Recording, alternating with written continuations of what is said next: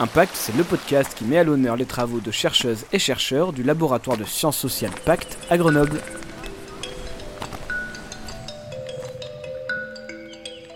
Bonjour à vous, chers auditeurs et auditrices de Impact. Je suis ravie de vous retrouver pour un nouvel épisode qui décloisonne les sciences et part à la rencontre des chercheurs et chercheuses du laboratoire de sciences sociales Pacte à Grenoble. Tous les mercredis, nous vous offrons un nouvel épisode. Au cours de cette deuxième saison, je vous propose une revue non exhaustive des recherches proposées au cours de cette dernière année et demie, évidemment, sur le thème de la Covid. Entre monde d'avant, monde d'après à moitié tronqué, monde masqué, vaccin et télétravail, nous n'avons pas chômé. Collectivement, nous avons dû faire face à bon nombre de situations nouvelles, déroutantes, en continuant notre petit bonhomme de chemin dans le monde. Et si la clé c'était la résilience? Cette notion devenue le nouveau mot d'ordre, au même titre que la bienveillance, est parfois contestée. Il n'en demeure pas moins qu'elle confère une capacité à encaisser les coups et à surmonter les traumatismes. Dans ce nouvel épisode de Impact, nous accueillons Céline Cholez, que la notion de résilience n'effraie pas. Cela fait de nombreuses années qu'elle y travaille, autour des enjeux de gestion des risques et vulnérabilités à l'échelle des citoyens, des salariés ou des populations pauvres des pays en développement. Céline Cholès, bonjour. Bonjour. Et merci beaucoup d'être avec nous aujourd'hui. Vous êtes enseignante, chercheur et membre de l'équipe régulation de Pacte. Vous vous êtes intéressée aux applications de contact tracing et notamment à l'application Tous Anti-Covid. Alors vous, en général, vous aimez bien faire des études et des comparaisons à l'international et c'est exactement le cas de cette recherche menée en partenariat avec l'Université de Denver, Colorado aux États-Unis et celle de Kyoto au Japon.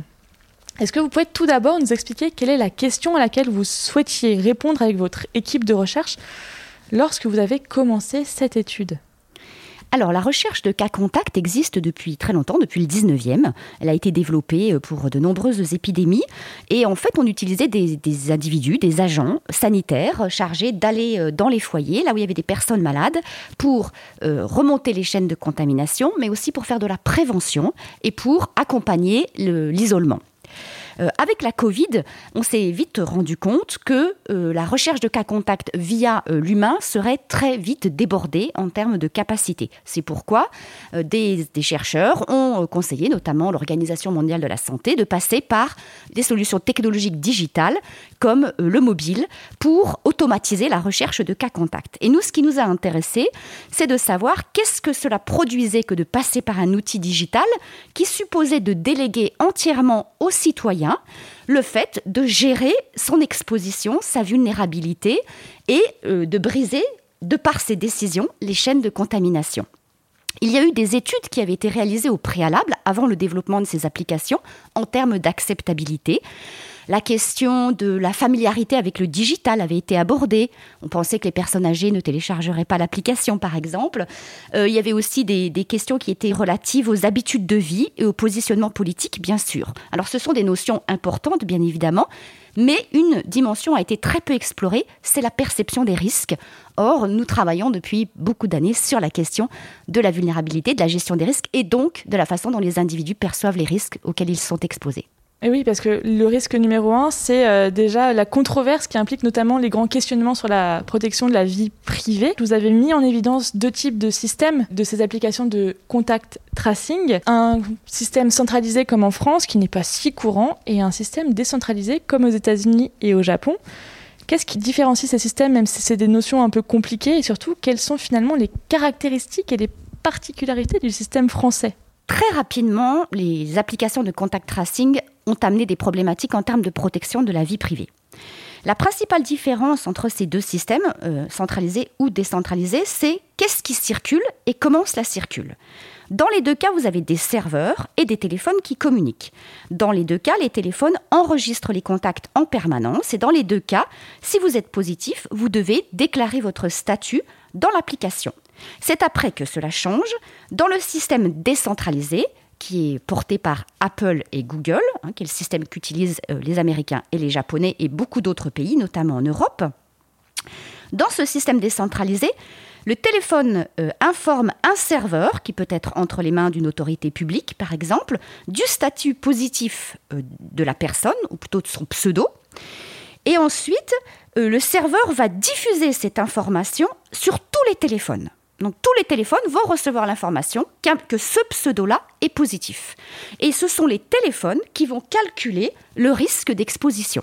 Donc qui vont estimer si vous, possesseur, possesseur de l'application, avez été exposé à cette personne qui est euh, positive. Dans le cas français, la personne se déclare positive et ce qui remonte au serveur, ce sont ses contacts, donc de 14 jours ou de 48 heures si elle a une date de symptômes.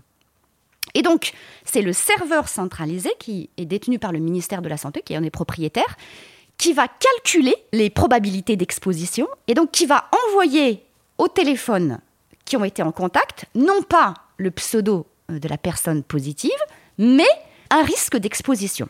Donc pour résumer, dans le système décentralisé, la donnée qui circule, c'est la donnée de santé. Cette personne a été positive.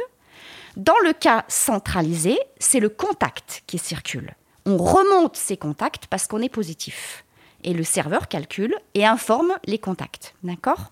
C'est ce qui fait dire que dans le système centralisé, on, pourrait faire une cartographie des contacts autour d'un pseudo. Ce sont des choix c'est un choix qu'a fait la France, qui ne souhaitait pas que les données de santé circulent et naviguent sur un, sur un réseau, considérant avec la CNIL que c'était plus risqué de faire circuler des données de santé que des données de contact. Quelle méthode finalement et quels outils d'étude vous avez déployés pour mener à bien euh, votre étude? Alors la première euh, chose que nous, que nous mettons en œuvre, c'est d'essayer de comprendre les politiques publiques autour du testé tracé isolé, puisque l'application en elle-même euh, n'a pas de sens si elle n'est pas accompagnée d'une logique de test. Si les gens ont une notification selon laquelle ils ont été exposés mais qu'ils ne peuvent pas aller se faire tester, elle est inutile.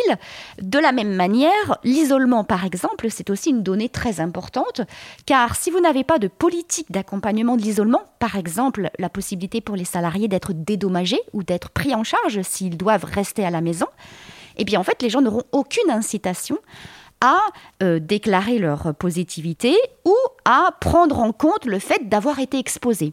Et par exemple, dans le cas du Japon, si vous appartenez à une compagnie privée qui est relativement généreuse envers ses salariés, vous avez une couverture si vous vous isolez, mais vous avez énormément de salariés au Japon qui n'ont pas euh, cette protection-là et qui, s'ils doivent s'isoler, perdent tout simplement leur travail.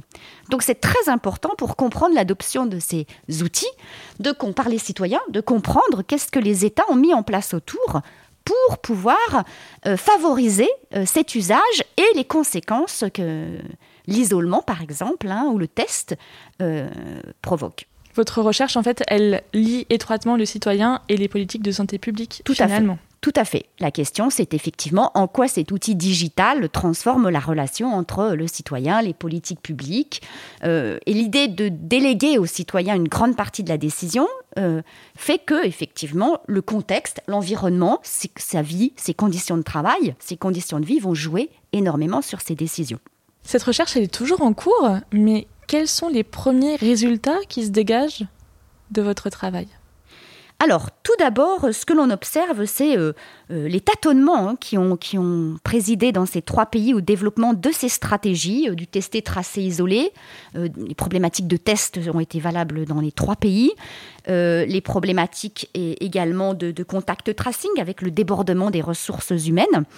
et puis, euh, une difficulté à articuler les stratégies en tête, entre les domaines de la santé, justement, et les domaines de l'économie, du travail. Hein. et comme je le disais, euh, on voit dans, les différents pays que, euh, en France, on a plutôt eu de la chance d'avoir des politiques d'accompagnement en termes de travail très très importantes. Ça n'a pas été le cas aux États-Unis et au Japon un petit peu, mais plutôt dans une logique de soutien à l'économie que dans une logique de protection des salariés. Euh, la deuxième chose que l'on a observé aussi, euh, c'est le fait que euh, ces applications de, traçage, ont mis les gouvernements face à une tension claire entre euh, le, fait de lutter contre la pandémie, qui supposait d'avoir le plus de données possible. Hein. les inspecteurs sanitaires anglais qui allaient travailler, euh, qui allaient auprès des familles pour euh, cerner les cas et les, les, chaînes de contamination de la tuberculose, ils allaient dans les familles, ils notaient, ils comptaient, ils localisaient Hein, sur des cartes les, cas malades. Et le but, c'était pas seulement d'arrêter l'épidémie, c'était aussi de la comprendre, de comprendre ces modes de diffusion. Donc ça, ça suppose d'avoir beaucoup de données. Mais si vous avez beaucoup de données, du coup, on a des problématiques de vie privée. Et donc, dans les trois pays, c'est, ça a provoqué d'importantes tension, on pourrait dire, hein, à la fois en termes de débats sociétaux, mais aussi en termes de décisions politiques. Et dans les trois pays, c'est plutôt des logiques de protection de la vie privée qui ont prédominé au détriment euh, de euh, la collecte de données et donc d'une meilleure euh, visibilité sur les processus de propagation. Alors, c'est particulièrement vrai dans le cas du Japon et des États-Unis, puisque le fait d'avoir délégué à Apple et Google le contact tracing digital euh, amène ces États à avoir très très très peu d'informations sur l'usage de cette application.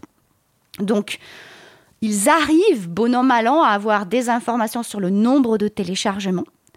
En revanche, ils n'ont aucune donnée sur le nombre d'individus qui se sont déclarés positifs dans l'application. Ils n'ont aucune information sur le nombre d'individus qui ont été notifiés par l'application. Certains États, comme l'État euh, anglais, et notamment le NHS, qui est une institution assez puissante en termes de santé, euh, certains États ont réussi à négocier âprement avec les GAFA quelques données supplémentaires. Euh, mais dans le cas du, Colorado ou du Japon, on voit qu'ils ils sont complètement aveugles par rapport à ces données-là. En France, dans un premier temps, les premières données qu'on avait étaient les données de téléchargement, les données de déclaration euh, de cas positifs et puis euh, des données en termes de euh, notification d'exposition. Depuis le mois de juin, le Conseil d'État a autorisé le ministère de la Santé à collecter plus d'informations un peu similaires à ce que vous avez quand vous allez circuler sur n'importe quelle application on regarde où est-ce que vous avez cliqué, ce que vous avez. Euh, voilà. Donc ça, c'est un petit peu plus. Euh, on a un petit peu plus d'éléments.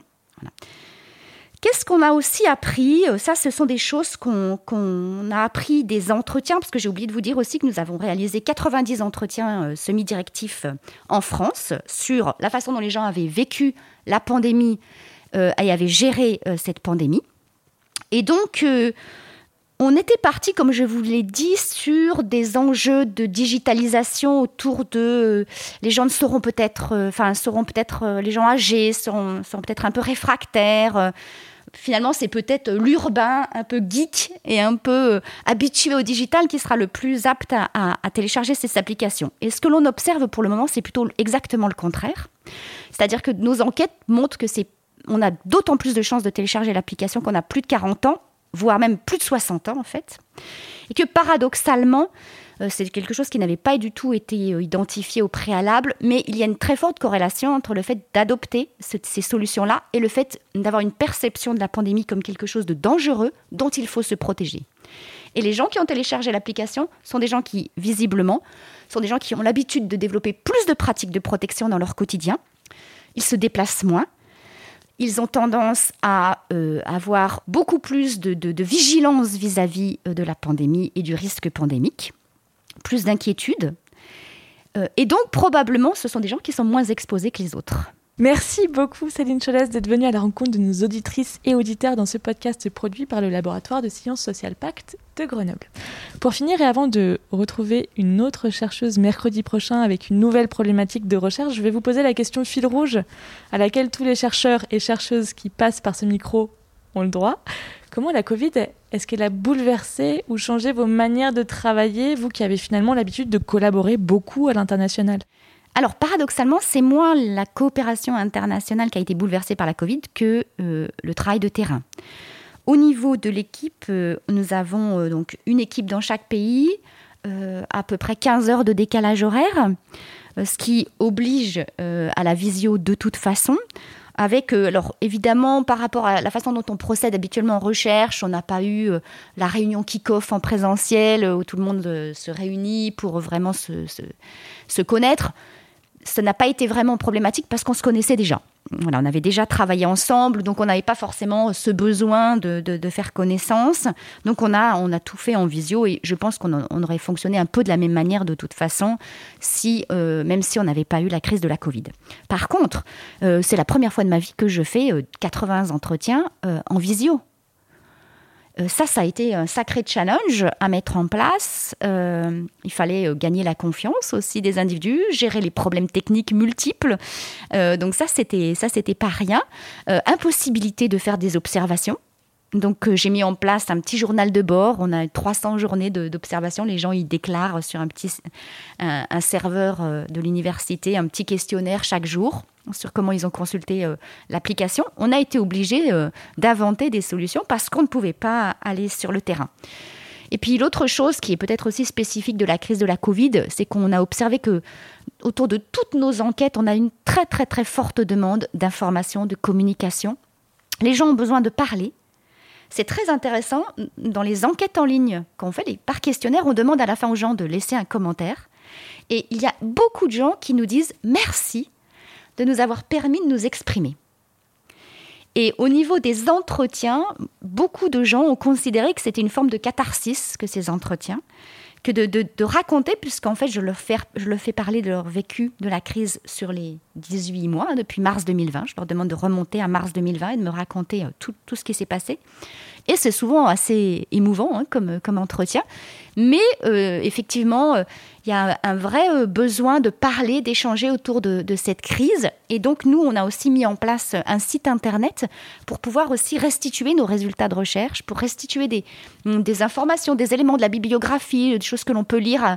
Et donc, j'essaye de tenir à jour régulièrement et de mettre sur le site parce que il y a cet, cet, échange qui s'est construit au fil des enquêtes et, et ce, ce, besoin de mieux comprendre, de mieux savoir, de, de voilà. Et ça, je trouve que c'est intéressant. J'avais jamais eu à ce point-là de, de, de, demande, en fait, de, communication. Et finalement, paradoxalement, alors peut-être que c'est lié au profil des gens qui ont accepté les entretiens, qui sont quand même plutôt des gens qui ont, sont des gens qui sont peut-être moins distants de la recherche que le reste de la population. Mais en fait, euh, oui, euh, les chercheurs ne font pas si peur que ça. Et voilà, échanger avec un chercheur, ça ne fait plus si peur que, que ça a pu l'être par le passé. On se retrouve mercredi euh, prochain et on vous met le lien du site sur lequel les chercheurs, l'équipe de recherche de Céline Cholez travaille. Vous pouvez retrouver les appels à contribution, les propositions pour le carnet de bord et les chiffres, justement, les données de cette enquête. Allez voir sur le site, c'est hyper intéressant. Merci beaucoup Céline Cholez et à bientôt.